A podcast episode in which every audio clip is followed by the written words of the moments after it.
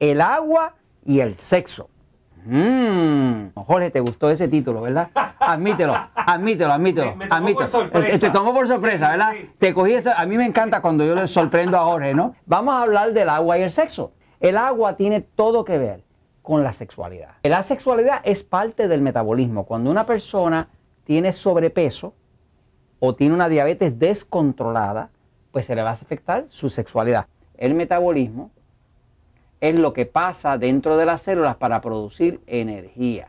Cuando una persona tiene buena energía metabólica, pues tiene deseos de tener sexo, deseos de jugar, deseos de hacer ejercicio, deseos de vivir la vida. Y la persona que no tiene energía, pues no tiene energía para nada. No puede haber movimiento si no hay energía, porque nada se mueve si no hay energía. Ese movimiento es lo que nosotros llamamos la vida. Las cosas vivas se mueren, se mueven y las cosas muertas no se mueven. En el caso del hombre específicamente, el estar el cuerpo hidratado, agua, ¿ok?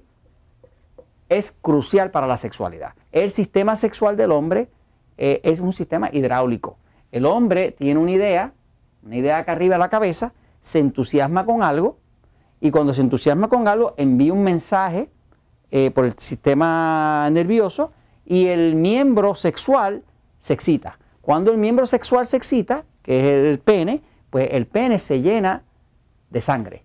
La sangre es 94% agua. Un hombre que está deshidratado va a tener la sangre bien espesa. Cuando tiene la sangre bien espesa, bien viscosa, no penetra y no puede tener una buena erección, por lo tanto no funciona sexualmente. Así que muchos de los hombres que hoy en día tienen impotencia o que están tomando Viagra o medicamentos de eso, lo único que les pasa es que están deshidratados. En la mujer pasa igual. La mujer necesita lubricarse. Si la mujer no se puede lubricar, pues le va a doler. Si le duele, no lo va a querer.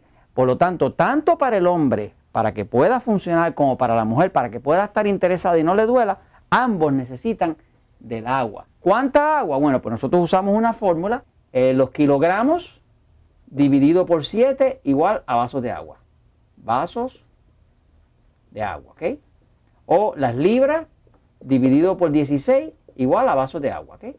Pero básicamente esa es la fórmula de uno restaurar la hidratación del cuerpo. Por ejemplo, cuando usted se toma una cerveza o toma alcohol o toma vino, pues en efecto puede que usted el alcohol lo desinhiba para la sexualidad. Pero déjeme decirle, no le conviene para la sexualidad, porque puede que le quite las inhibiciones, pero lo deshidrata.